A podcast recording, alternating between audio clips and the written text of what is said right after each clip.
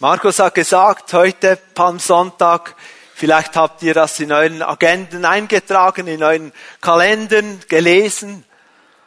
Und in der Predigt heute werden wir nicht nur sehen, welche biblischen Ereignisse zu dieser Namensgebung geführt haben, sondern auch, was dieses Ereignis mit uns zu tun hat. Also Palmsonntag ist nicht einfach in deiner Agenda, damit du erinnerst, erinnert wirst, deine Ferien am Strand zu buchen, unter den Palmen, sondern das hat eine Bedeutung. Da gibt's eine biblische Geschichte, ein Ereignis. Aber das Thema ist nicht Palmsonntag, sondern Hosanna, dein König kommt zu dir. Hosanna ist eine griechische Form des hebräischen Hilf doch Herr, also dieser Aussage. In manchen Bibelübersetzungen findet ihr auch Hosianna. Und dieses, dieser Ausruf wurde in den Gebeten, in den hebräischen Gebeten sehr gebräuchlich. Hosanna war mehr und mehr dann auch ein Lobpreisausruf. Wir haben es auch gesungen, in den Liedern habt ihr es bemerkt. Hosanna. Und dann dein König kommt zu dir. Das ist eine gute Botschaft. Dein König kommt zu dir. Sind wir bereit für Gottes Besuch, für den Einzug des Königs auch heute nicht nur so eine biblische Geschichte vor 2000 Jahren, sondern der König Jesus ist hier und will uns auch jetzt begegnen. Jesus steht am Ende seines Dienstes auf der Erde vor dem eigentlichen Höhepunkt. Er ist gekommen, um für dich und für mich zu leiden und zu sterben. Er ist gekommen, um stellvertretend für unsere Schuld, unsere Sünden, unsere Verfehlungen, unsere Rebellion, unsere Auflehnung, die Strafe auf sich zu nehmen, ans Kreuz zu gehen, den Tod zu sterben, den wir verdient hätten. Und er weiß das. So, während der Zeit seines dreijährigen Dienstes war Jesus nicht sehr oft in Jerusalem. Immer mal wieder. Aber jetzt, hier im Zentrum des religiösen Lebens des Judentums, da wo der Tempel steht, da wo, wo die Feste gefeiert werden, hier soll das wichtigste Ereignis der Menschheitsgeschichte stattfinden. Ich lese einen Predigtext aus dem Matthäusevangelium und dann auch noch einen Abschnitt aus dem Lukasevangelium.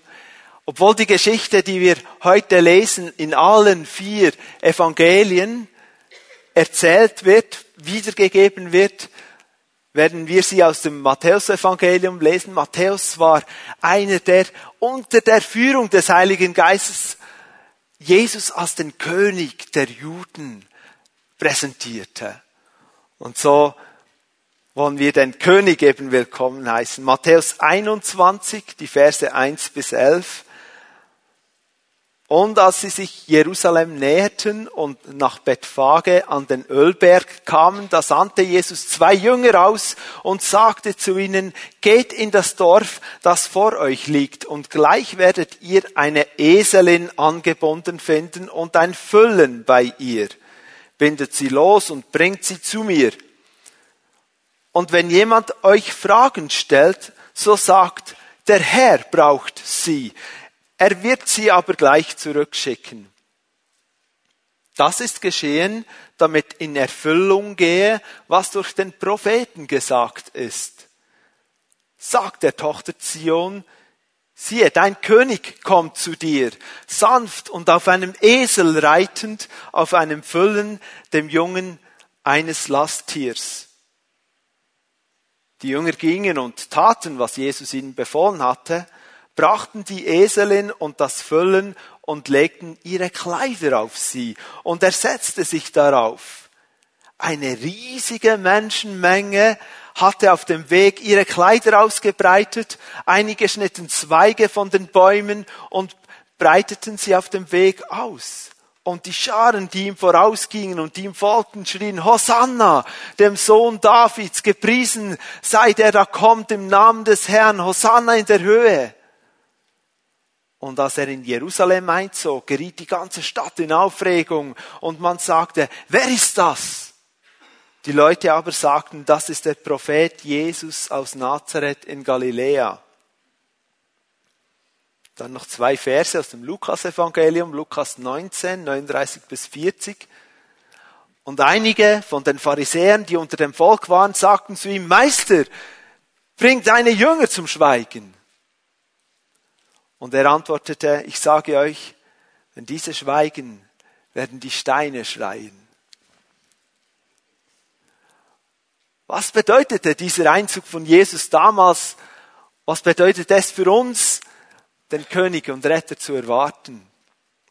Das ist ein erster Gedanke, ein erster Predigtpunkt, den König und Retter erwarten. Jesus kommt und gibt ganz klare Anweisungen, wie er jetzt in dieser Situation nach Jerusalem kommt. Ganz klar. In der Vergangenheit war er manchmal fast im Versteckten gekommen. Aber hier geschieht das nicht mehr. Zuerst sagt er, bringt mir diesen Esel im nächsten Dorf.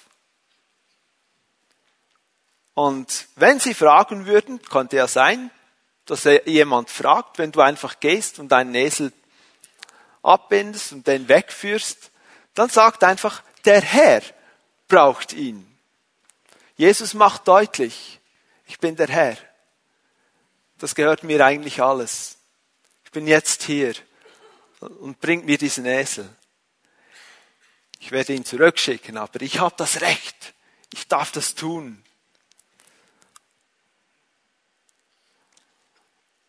Es geht ihm nicht mehr darum, nicht erkannt oder bekannt zu werden. Es ist die einzige Stelle im Dienst von Jesus, an der wir lesen, dass er auf einem Reittier saß. So setzt sich Jesus auf diesen Esel und er macht klar, jetzt kommt er, der Messias, der, als der wahre König.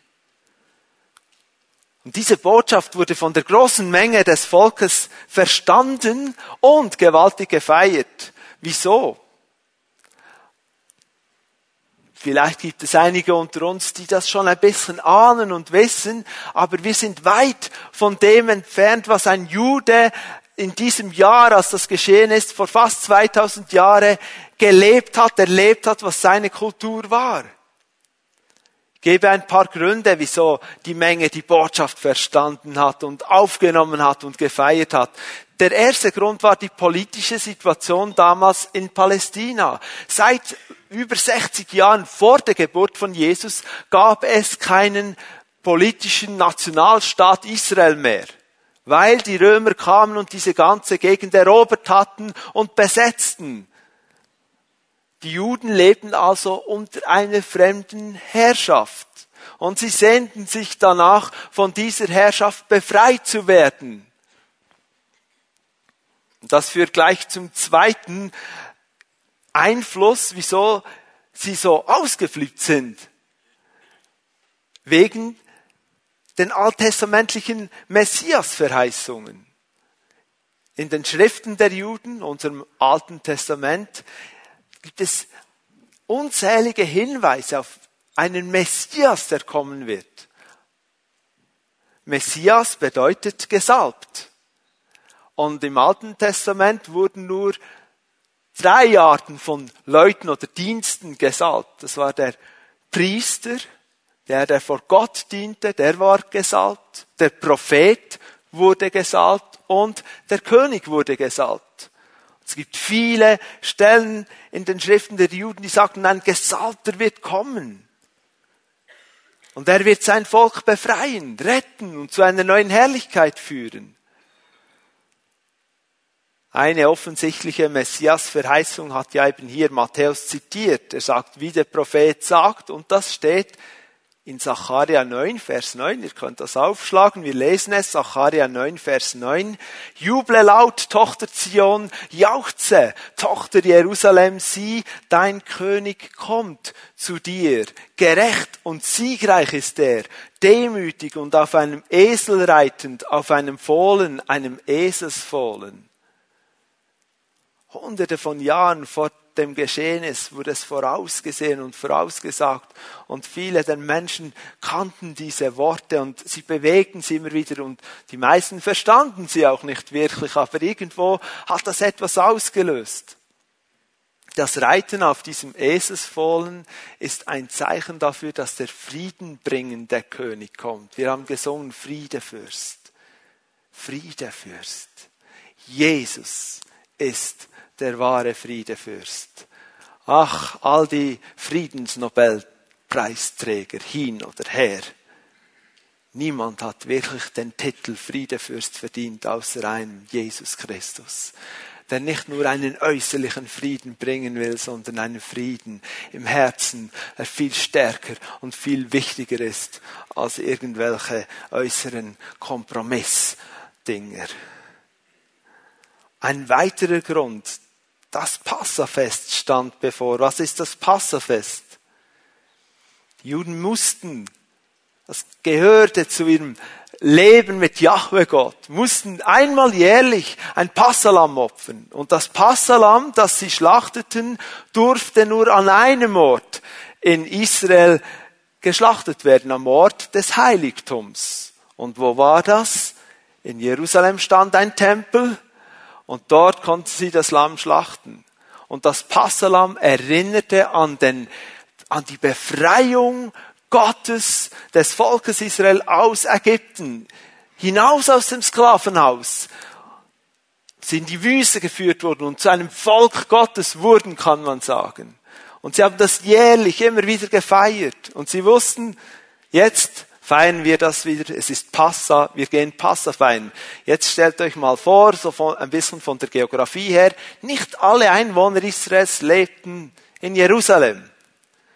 Viele lebten auch in den nördlichen Bereichen und da kamen ganz viele Galiläer hinab in die Berge Judas, auch hinauf nach Jerusalem, um eben das Passalam zu schlachten, das Fest zu feiern. Und ihr könnt euch vorstellen, die waren in Festlaune, als sie da kamen. Die waren begeistert.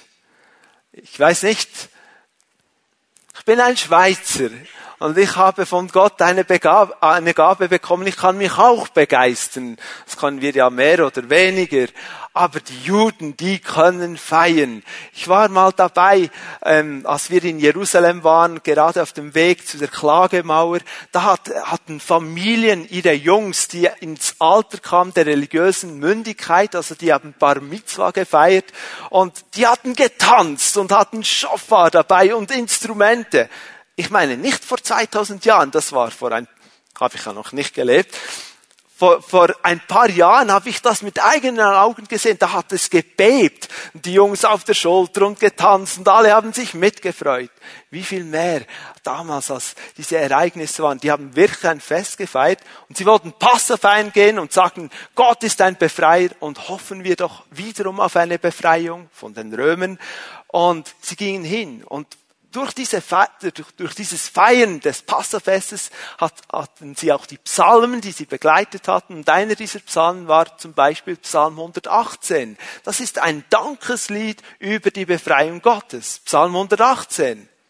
Und ich lese aus Psalm 118 zwei, drei Verse, damit wir sehen, auch, dass auch hier etwas Prophetisches geschieht und, und reinkommt. Vers 25 bis 27, Psalm 118. Ach Herr, hilf! Hosanna. Ach Herr, hilf! Ach Herr, lass gelingen! Gesegnet sei, wer kommt im Namen des Herrn. Wir segnen euch vom Haus des Herrn. Der Herr ist Gott, er gab uns Licht, schmückt das Fest mit Zweigen bis zu den Hörnern des Altars. Wow. Und jetzt passiert das. Die Pilger unterwegs nach Jerusalem, sie singen Lieder wie eben Psalm 118, sie ermutigen einander. Und dann Zweige auf dem Weg zum Tempel, gesegnet sei, der da kommt im Namen des Herrn. Habt ihr diese Parallelen? Hunderte von Jahren vor diesem Einzug durch das Wort Gottes schon vorbereitet. Und da gibt es einen vierten Grund, wieso sie so begeistert waren. Es ist wegen Jesus selbst. Wegen seinem Dienst und seiner Verkündigung. Rund drei Jahre hat Jesus den Menschen gedient. Viele kannten ihn. Viele hatten mal von ihm gehört. Viele kannten ihn persönlich, weil sie durch seine Verkündigung erfüllt wurden mit Gottes Hoffnung, Gottes Kraft, weil sie gesegnet wurden, weil sie von Gottes Kraft berührt wurden. Es gab solche unter ihnen, die wurden befreit von dämonischen Belastungen. Es gab solche unter ihnen, die konnten wieder gehen, nachdem sie gelähmt waren. Jesus lehrte nicht nur in Vollmacht, eben nicht wie die Schriftgelehrten, sondern er diente in Vollmacht. Er diente in Vollmacht. Gelähmte konnten gehen, Blinde wurden sehend, Taube hörten wieder. Tote wurden auferweckt, Hungrige wurden satt. Ihr erinnert euch vielleicht, habt ihr das mal gelesen? 5000, nur die Männer gezählt. Dann 4000, nur die Männer gezählt, waren viel mehr. Ein paar, paar Brot, ein paar Fische und Jesus tat ein Wunder, um zu zeigen, wie, wie gütig der Vater im Himmel ist, wie groß er ist. Er hat Dämonen ausgetrieben, er hat Stürme gestillt, er hat Schweineherden versenkt. Jesus hat viel getan. Johannes sagt am Ende seines Evangeliums, wenn man das alles eigentlich aufschreiben wollte, was Jesus alles getan hätte, die Welt würde die Bücher nicht fassen, die es vom Platz her, der es brauchen würde. Heute hatten wir ein bisschen mehr Platz. Wir bringen ja tausende von Büchern auf, auf Mikrochips. Und trotzdem, Jesus tut immer noch etwas mehr. All diese Reden und Wundertaten waren wie ein Hinweis, wie ein, ein spürbarer Hinweis. Könnte es denn sein, dass dieser Jesus von Nazareth, der Prophet von Nazareth, dass das der Messias ist, der uns verheißen ist? Wir haben es ja praktisch. Wir kennen immer das Ende der Geschichte. Wir haben die Bibel. Das hatten sie nicht. Die Evangelien waren damals ja noch nicht geschrieben. Die wurden live erlebt. Sie kannten das Ende der Geschichte noch nicht und wir wissen, ja klar ist er der Messias, aber die Juden, die waren da mittendrin und es war noch nicht völlig klar, was jetzt hier geschieht. Aber die Menge hat irgendwo erkannt, dass sie Zeugen eines gewaltigen Ereignisses sind.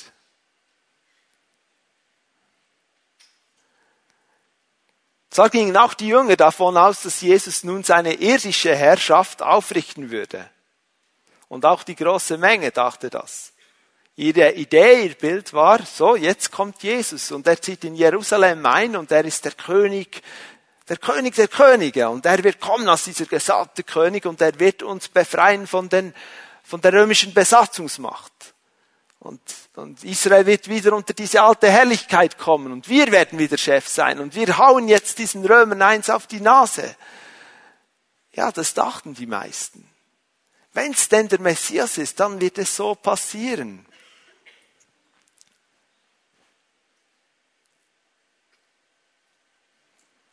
So haben sie ihn auch als gesalbten König gefeiert. Die Kleider, die auf dem Boden ausgebreitet wurden, das war ein, ein Zeichen, dass sie ihm diese Königswürde gaben.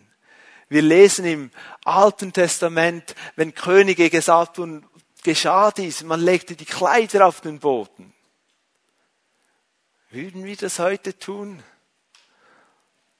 unsere teure, teuren Armani Veston auf den Boden legen. Dann kommt der Esel. Sie legten die Kleider auf den Boden und riefen Hosanna. Und auch die Palmzweige. Das ist ein Siegeszeichen. Ein Siegeszeichen.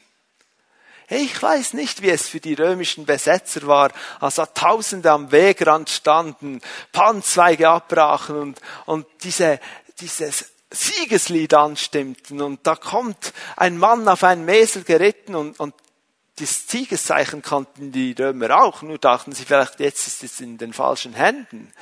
Wir sind Chefs hier. Und ich glaube, da ging auch geistlich etwas ab, im geistlichen Raum. Jesus kommt. Und er macht klar, mit der Erfüllung dieser Prophetie vor den Augen der Menschen, ich bin der verheißene König und Befreier. Ich bin der verheißene König und Befreier. Am nicht allen war völlig klar, dass das ein bisschen anders geschehen würde, als sie sich vorstellten. glaube, dass Jesus auch heute hier ist und uns begegnen will. Er will uns begegnen als König und Herr. Er will kommen in seinen Besitz. Er ist der Herr. Und er will auch bei dir einziehen.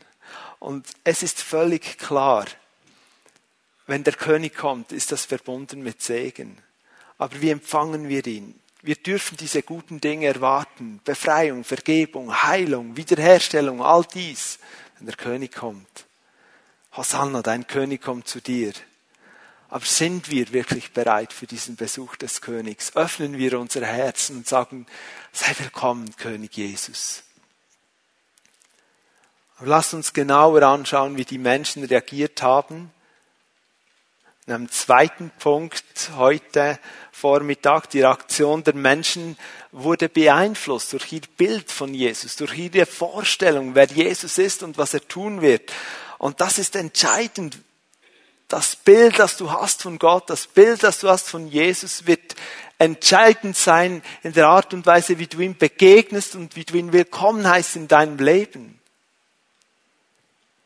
Wir sehen in dieser Begebenheit vier Gruppen von Menschen, vier Arten der Reaktion auf diesen Einzug des Königs. Die erste Gruppe ist die große Menge. Und alle vier Evangelien zeigen, dass diese große Menge eigentlich einfach positiv reagiert. Die große Menge der Menschen war begeistert. Sie feierten diesen Mann Jesus, diesen Propheten aus Galiläa, aus Nazareth. Und die Jünger unter ihnen, die feierten mit. Im Prinzip waren sie ja die, die Initianten des Festes, die hatten die Party steigen lassen, weil die haben ja den Esel geholt und angefangen mit den Kleidern und hatten alles organisiert und jetzt geht's los und die feierten. Gerufen, Hosanna. Aber fünf Tage später hat ein Großteil dieser Menge wahrscheinlich, gerufen, kreuzige ihn. Hosanna und nur knapp fünf Tage, kreuzige ihn. Was war geschehen? Als der Widerstand zunahm, als sie merkten, die Galiläer, die da kamen, ah, die führenden religiösen Leiter, die finden Jesus nicht so super wie wir. Kreuzige ihn. Das Kennzeichen der, das Kennzeichen der großen Menge könnte man sagen, es ist Jubel und Siegesgeschrei ohne echte tiefe Hingabe.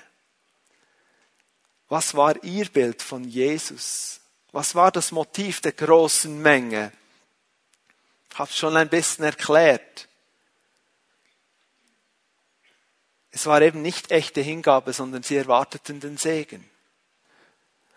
Als Jesus hinaufzog, eben auf dem Weg nach Jerusalem, machte er noch einen Halt und er kam zu seinem Freund, dem, dem Lazarus, und der war eben gestorben, vier Tage schon im Grab, und er hat ihn auferweckt. Und die Bibel sagt, weil er das getan hat, läuft ihm die Menge nach.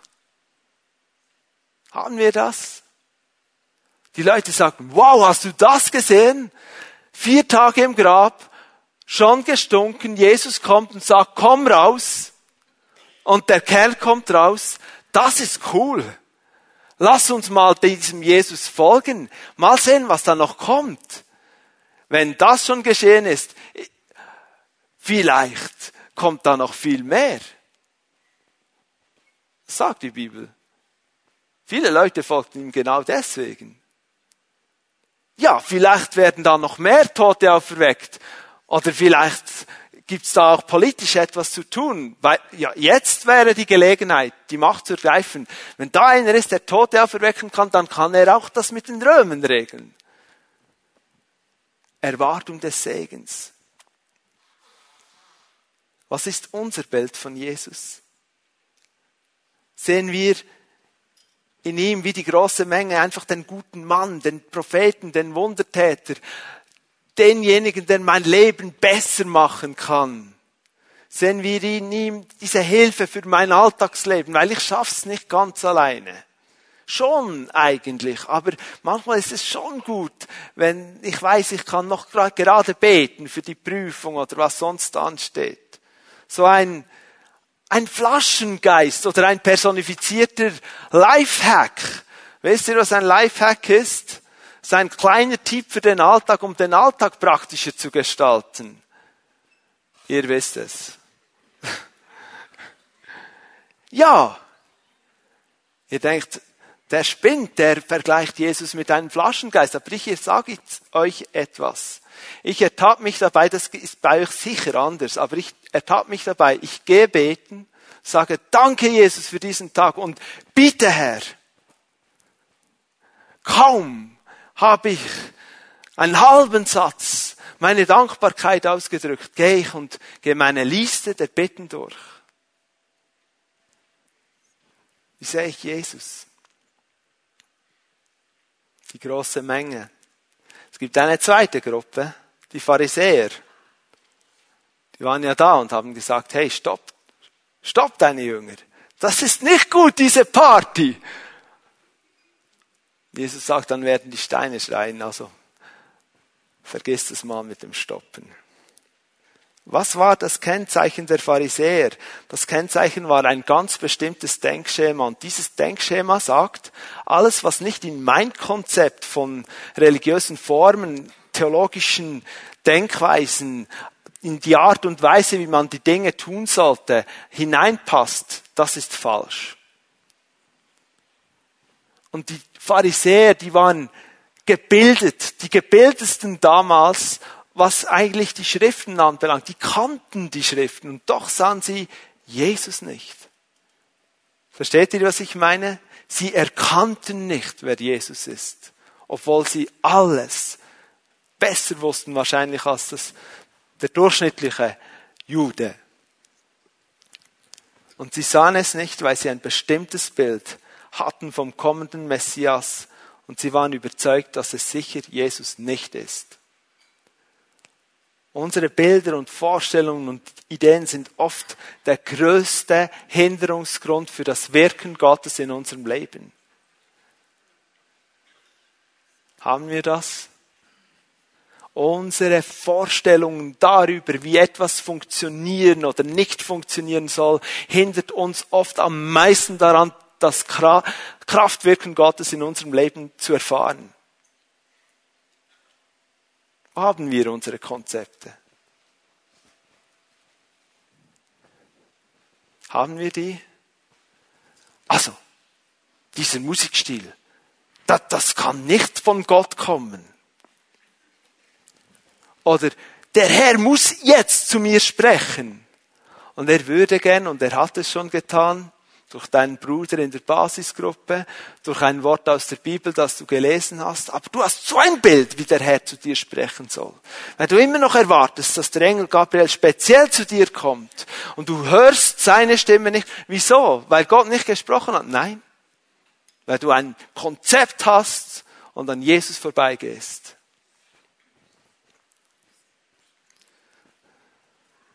Was ist dein Bild von Jesus, vom Reich Gottes, von seinem Wirken unter, unter den Menschen? Es gibt eine dritte Gruppe, die übrigen, die sind nicht so offensichtlich, aber glaub mir, die waren da. Glaub mir, die waren da. Die Bibel sagt, es gibt eine riesige Menge, das sind nicht alle, eine riesige Menge der Leute schrien Hosanna. Und dann gab es auch noch die Pharisäer und das sind auch nicht alle Menschen. Also muss es irgendwo noch die übrigen gegeben haben. Und was waren die? Was war das Kennzeichen der übrigen? Das waren die Menschen, die weder schrien Hosanna dem Sohn Davids noch stoppe diese Feier. Das sind die übrigen. Sie hatten auch nicht Palmzweige abgeschnitten und auch ihre Kleider nicht auf den Weg gelegt. Sie waren vielleicht lieber im Hintergrund und beobachteten mal, was jetzt da passieren wird ups, wie werden das die Römer empfinden, wenn die da Panzweig abschneiden? Das, das ist jetzt interessant. Ah, da, da müsst, hey, Jesus ist ja schon cool, aber das, das ist jetzt schon ein bisschen extrem. Die übrigen. Sie wollten nicht auffallen. Sie waren sowieso der Meinung, gewisse persönliche Überzeugungen muss man nicht zu laut mitteilen. Vor allem, wenn es um, um den persönlichen Glauben geht, das heißt eben so, persönlich. Persönlicher Glaube, ist, das ist privat. Ich kann über alles reden. Das machen übrigens die Medien heute auch, Social Media, die Zeitungen, sie schreiben über alles. Es gibt kein, keine, kein Tabu mehr. Aber sobald das über Jesus geschrieben wird, geht ein Sturm los. Der persönliche Glaube. Wisst ihr, von wo das Wort kommt, persönlicher Glaube? Es kommt von daher, dass jeder von uns ob er in einem christlichen Elternhaus groß geworden ist oder überhaupt keine Ahnung hat, was Christentum ist, muss eine persönliche Entscheidung für Jesus Christus treffen, um dieses neue Leben von Gott zu bekommen. Von daher kommt das Wort persönlicher Glaube. Und nicht von daher, dass ich sage, dieser Glaube ist privat. Da verwechseln wir etwas. Aber die, die übrigen waren eben solche Leute. Und es gibt sie in der Bibel. Wer kennt Nikodemus? Nikodemus vielleicht schon mal gehört. Wir lesen von ihm Johannes 3. Nikodemus war selbst ein Pharisäer und gehörte zur Führerschaft der religiösen Elite. Und der besuchte Jesus, weil er an Jesus interessiert war. Er wollte wirklich wissen, was hat es mit diesem Jesus auf sich. Ich habe theologische Fragen. Ich will wissen, was dieser Jesus lehrt. Und er besuchte ihn. Nur wann? In der Nacht. Wieso besucht er ihn in der Nacht? Ja, der war sehr beschäftigt, sehr viel zu tun. Nein, er besuchte ihn in der Nacht, weil er nicht wollte, dass seine Mitpharisäer etwas davon mitkriegen und er wollte nicht, dass irgendwelche Leute noch um Jesus rumstanden, die dann sagen würden, oh, hast du gesehen, der Nikodemus, der kommt auch zu Jesus. Das wollte er vermeiden deshalb kam er in der Nacht. Und glaub mir, der Nikodemus war ernsthaft suchend. Ernsthaft. Kein falsches Motiv an und für sich. Aber er gehörte in dieses Denkschema der übrigen. Sich nicht outen, nicht Position beziehen, nicht zu fest auffallen, mal schauen, was passiert. Ich will mir nicht die Finger verbrennen. Das muss man ein bisschen werden lassen. Man muss nicht immer gerade sagen, dass man Jesus auch gut findet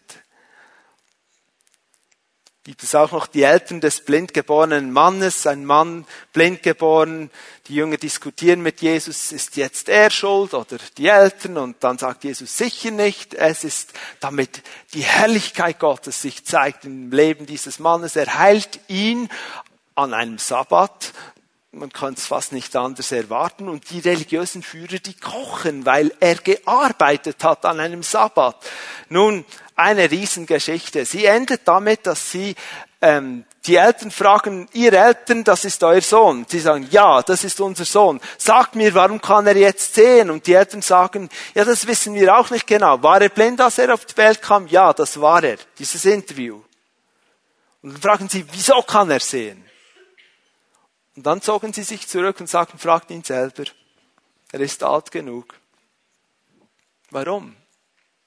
Sie wussten, dass sie ausgeschlossen würden aus der Synagoge. Das ist vergleichbar mit heutigem Kirchenausschluss. Aus der Synagoge, wenn sie sagen würden, wir verstehen nicht alles, aber es gibt dieser Jesus. Und der hat unseren Sohn geheilt. Und er kann heute sehen wegen Jesus. Und sie wollten das Risiko nicht eingehen. Fragte ihn. Wir wollen in der Synagoge bleiben die übrigen. Kommen zu einem dritten Predigtpunkt, wo wir die, diese vierte Gruppe, ein viertes Kennzeichen genauer anschauen wollen. Es gibt nämlich noch die echten Nachfolger. Die echten Nachfolger haben auch gerufen, Hosanna, dein König kommt zu dir. Leidenschaftlich. Aber was hat sie unterschieden von den anderen drei Gruppen? Ich möchte das kurz aufzeigen am Leben von Maria, genannt Magdalena. Es gab einige Marias in der Bibel, also nicht die Mutter von Jesus und auch nicht die Schwester von Martha und Lazarus, sondern Maria genannt Magdalena. Und die Bibel sagt uns, dass sie befreit wurde von sieben Dämonen. Es war übel um sie bestellt, bevor sie eine Begegnung mit Jesus hatte. Sieben Dämonen, da war schon mal was geschehen wahrscheinlich. Ganz, ganz schlimm. Ganz schlimm. Und Jesus hat sie befreit. Und von dem Moment an war Maria treu bei Jesus. Wir sehen zum Beispiel, dass sie zu, nicht nur zu seinen Nachfolgern gehörte im Sinn von, ich gehe da mal nach, vielleicht werden noch andere Dämonen ausgetrieben, sondern sie war hingegeben an ihn. Sie unterstützte mit anderen Frauen zusammen seinen Dienst, auch ganz praktisch finanziell. Der hatte einen Reisedienst, Jesus. Ist von Dorf zu Dorf gezogen und hat gepredigt. Das Reich Gottes kommt, kehrt um Menschen geheilt. Und auch Jesus hat nicht von Luft gelebt. Musste auch essen und mal vielleicht irgendwo in einem Gasthaus einkehren und Maria mit anderen Frauen haben das praktisch unterstützt. Und es war auch diese Maria, die Jesus nicht nur auf seiner letzten Reise nach Jerusalem begleitete, sie blieb in seiner Nähe. Wir lesen darüber, dass sie eine der Frauen war, die die Kreuzigung beobachteten. Sie blieb auch dort auf dem Hügel Golgatha, als Jesus zu Boden geworfen wurde, als man ihm die Nägel durch die Hände und die Füße trieb, als man das Kreuz aufrichtete. Diesen Herrn, der sie befreit hatte von dieser dämonischen Belastung, der sie in, einen, in eine Freiheit führte vor ihren Augen. Sie blieb. Und Maria war auch dort, als sie den toten Jesus vom Kreuz nahmen und ihn zum Grab brachten, Josef von Arimathea. Sie war dort und sie beobachtete, wo bringen sie ihn hin? Wo legen sie ihn ins Grab? Sie war dort. Sie sah, wie der große Stein vors Grab gerollt wurde. Sie wusste, jetzt ist es fertig. Aber Maria war auch dort am Sonntag, morgen früh, am ersten Tag nach dem Sabbat, ging sie, um zu schauen, ob's, ob ihr jemand hilft, weil sie wollte diesen Leichnam salben. Sie war dort und dann sah sie, der Stein war weg. Der Stein war weg. Und sie lief zurück und sagte den Jüngern, der Stein ist weg. Und dann gibt's dieses Wettrennen, vielleicht habt ihr schon mal davon gelesen, Petrus gegen Johannes, die wollten sich überzeugen, Johannes war schneller als Petrus, aber beide gingen das mal überprüfen, ist das Grab wirklich leer? Maria war dort. Sie sahen, Grab ist leer Sie wussten nicht recht, was geschehen ist, immer noch nicht. Gingen weg, zurück zu den anderen Jüngern, aber die Maria blieb. Und so war Maria auch die erste, der Jesus als der Auferstanden erschienen ist. Und sie konnte diese Botschaft auch bringen wieder. Ich konnte das auch nachlesen. Ich habe das aus verschiedenen Evangelien jetzt genommen. Aber diese letzte Begebenheit ist in Johannes 20, als ab Vers 2. Maria war anders als die Menschen der drei Gruppen. Sie war nicht nur von Jesus begeistert, dass die Situation gerade passte, als es einfach gerade alle gut fanden, mit Jesus unterwegs zu sein.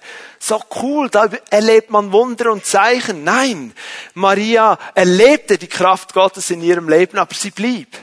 Sie war hingegeben an, an diesen Jesus und sie ließ sich auch nicht von persönlichen Ideen, wie denn dieser Messias sein sollte, abhalten, Jesus wirklich zu begegnen. Und sie hat sich exponiert. Sie war bei der Kreuzigung. Bei Maria sehen wir zwei Reaktionen und Haltungen, die sich Gott wünscht, wenn er reinziehen will als der König der Könige. Es sind eigentlich diese logischen, naheliegenden Reaktionen. Zum einen ist es eine echte Hingabe als erste Reaktion wenn der König kommen will. Und zum anderen ist es eine klare Entschiedenheit.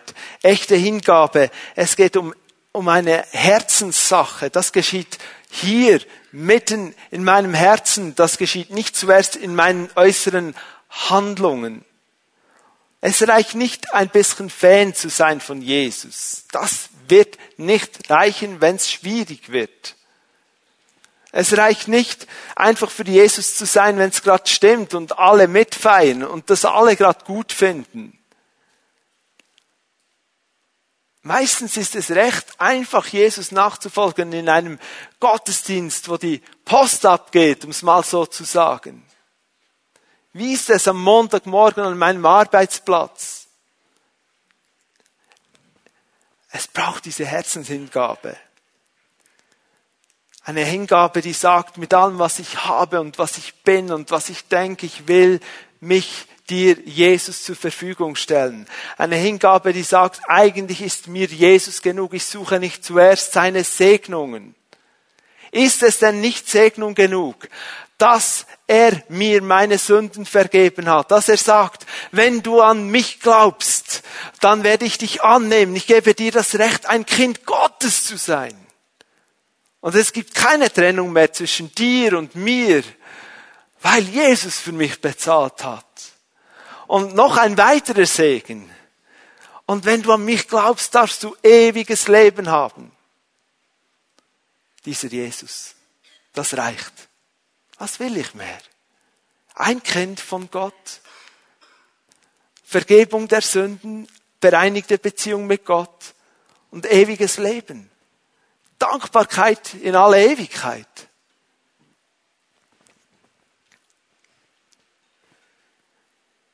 Paulus schreibt an die Römer in Römer 8, 32,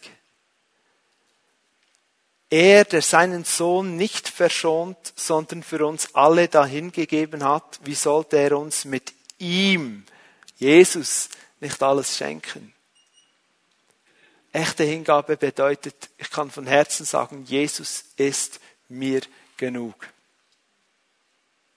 Nicht Jesus plus und auch nicht Jesus minus. Er ist mir genug.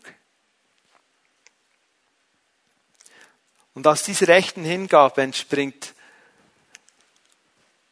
diese klare Entschiedenheit. Weil es eine Herzenssache ist, geschieht dann etwas. Es wird oder es muss Auswirkung haben.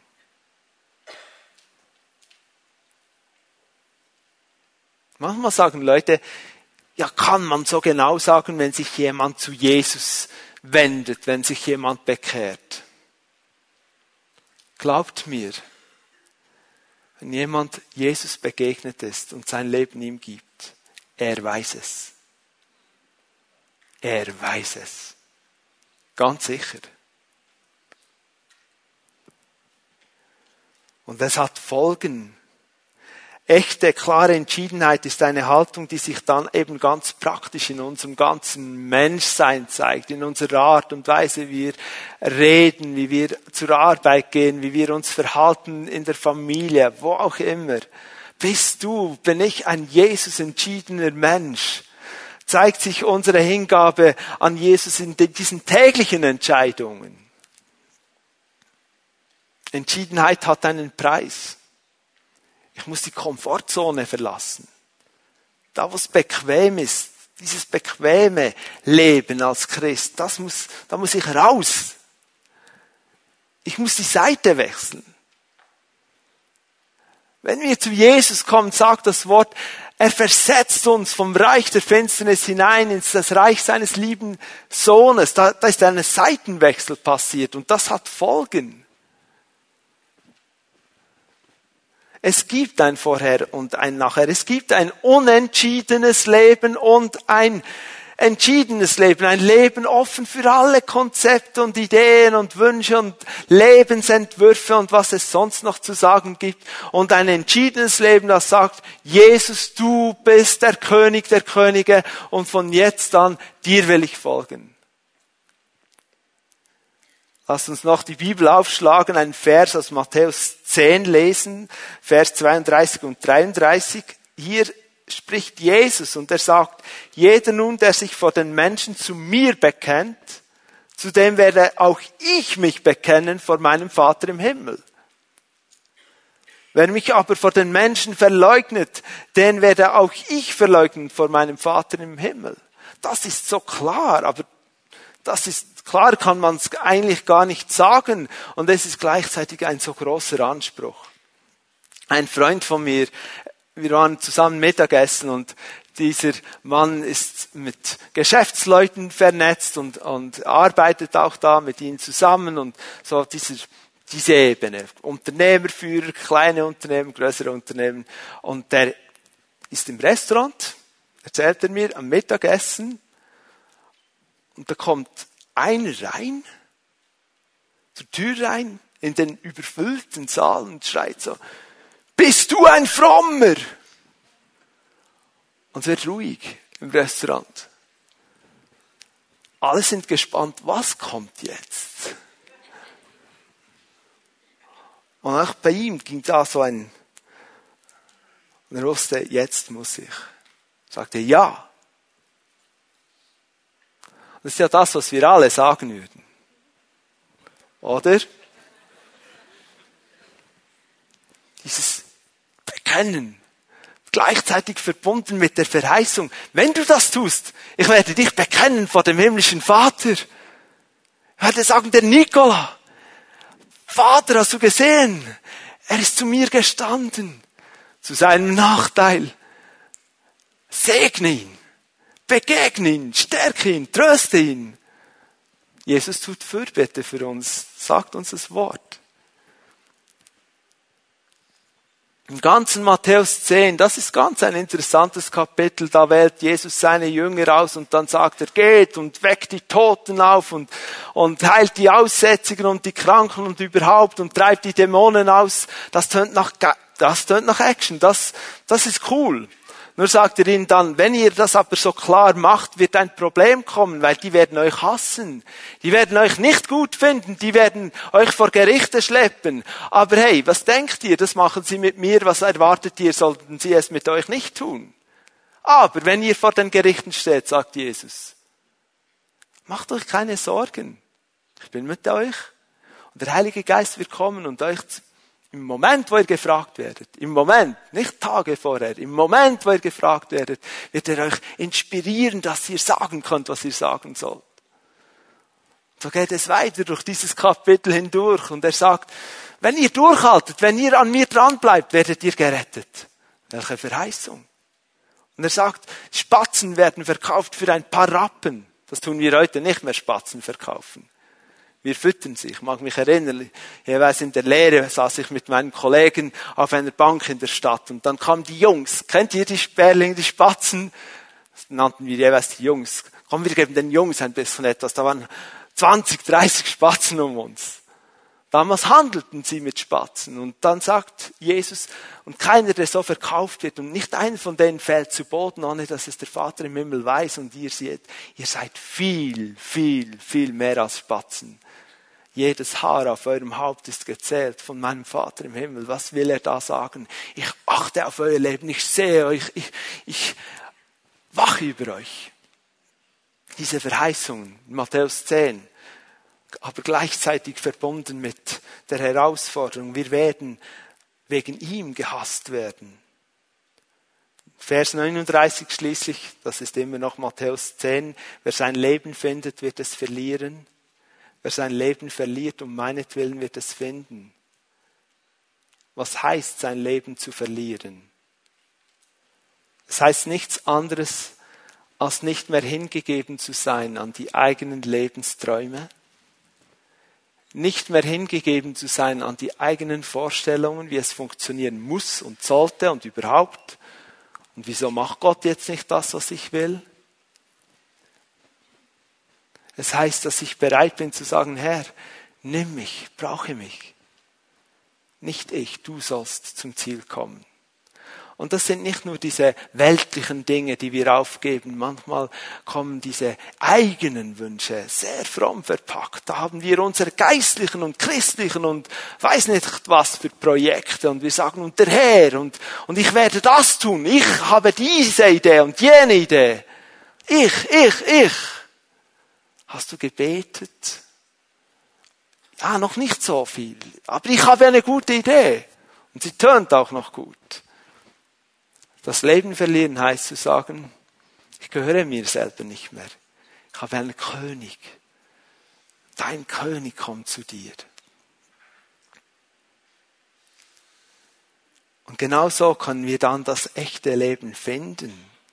sagt die Bibel. Wer bereit ist, sein Leben zu verlieren, wird es finden. Wird es finden. Ich darf beten, dass die Band nach vorne kommt. Hingabe und Entschiedenheit, das ist die Reaktion, die Gott sucht, wenn er als ein König, als der König zu dir kommt, zu mir kommt. Und Palmsonntag ist Herausforderung und Ermutigung zugleich. Es ist Herausforderung, weil wir wissen, zu wem gehöre ich? Wie steht es um meine Hingabe? Bin ich ein Jubler? Ich fahne für Jesus, solange das auch alle anderen cool finden. Würdest du noch stehen mit Jesus, wenn all deine Freunde sagen, das kann's nicht mehr sein, ich gehe? Würdest du noch stehen mit Jesus, wenn die ganze Schweiz sagen würde, so ein Quark, das gibt's gar nicht? Würdest du stehen? Pharisäer, schneidest du alles durch, was nicht deinem Konzept entspricht? Stoppst du denn die Herrlichkeit Gottes, weil du so ein starres Bild hast und gar nicht siehst, was der Herr in deinem Leben schon lange tut, nicht tun möchte, er tut es bereits sagst, Gott hat mich vergessen und du stehst auf am Morgen, kannst atmen, dein Herz schlägt und du kannst verfügbar sein für den Herrn und sagst, Gott tut nichts. Wieso schlägt dein Herz? Wieso kannst du aufstehen am Morgen? Weil Gott sein Leben immer noch gibt. Oder die übrigen. Das ist, glaubt mir, es ist verbreitet unter uns. Man spricht nicht über den persönlichen Glauben. Das ist privat. Stehen wir auf und werden wieder zu Menschen. Ja, ihr dürft aufstehen. Auch geistlich meine ich das. Stehen wir auf und werden zu Menschen, die von Herzen sagen, ich bekenne mich zu meinem König.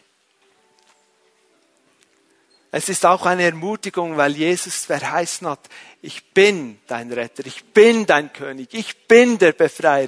Ich kann schon heute so mächtig wirken in deinem Leben, wie du dir das gar nicht richtig vorstellen kannst. Ich bin es. Ich bin der König der Könige und ich will einziehen. Ich stehe an der Tür deines Lebens und ich klopfe auch heute wieder an. Auch heute sage ich, lass mich einziehen, lass mich dein König sein.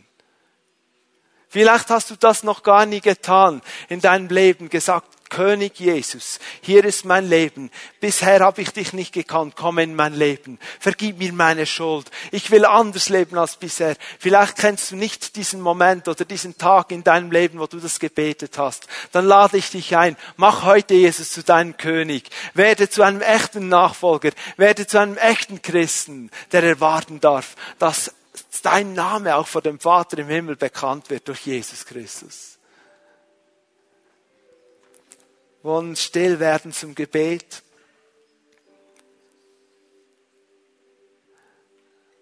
Ich danke dir, Herr, für deine Gegenwart und für dein Wort. Ich danke dir dafür, dass du selber Glauben und Vertrauen bewirbst in unserem Leben, dass es sich lohnt, echt hingegeben zu sein und klar entschieden dir nachzufolgen.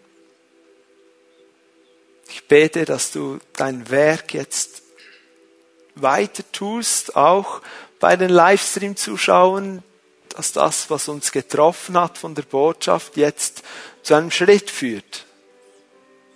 Komm, Heiliger Geist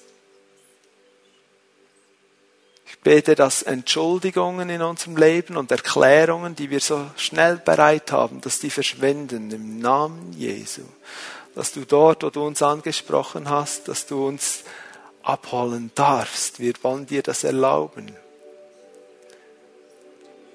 Amen. Ich bitte, dass die Hausherrenleiter jetzt nach vorne kommen. Wir bleiben in dieser Ausrichtung. Hausherrenleiterinnen und Leiter, die bereit sind, mit Menschen zu beten, ihnen zu dienen, kommt doch nach vorne. Es geht um Hingabe. Es geht um echte Hingabe. Es geht darum, wenn du spürst, es gibt Bereiche meines Lebens, da gehöre ich zu den Pharisäern, zu der großen Menge, zu den übrigen, was auch immer. Wenn Gott dich angesprochen hat und du merkst, ich will diese ganze Hingabe, ich will von Herzen Jesus als König willkommen heißen, dann fordere ich dich auf, als Zeichen dessen eine klare Entschiedenheit zu zeigen, indem dass du einen Schritt machst aus deiner Reihe raus und sagst, segne mich, bete kurz mit mir, ich, ich will das erneuern. Du musst gar nicht viel erzählen, einfach diese, diesen Schritt tun und sagen, was an mir liegt. Ich, ich will hingegeben meinem König folgen. Wir singen ein Lied, die Lobpreisband leitet uns hinein und Markus wird später den Gottesdienst abschließen. Sobald wir singen, komm nach vorn, mach klar, was der Herr in deinem Leben bewegt hat. Jetzt tun wir das.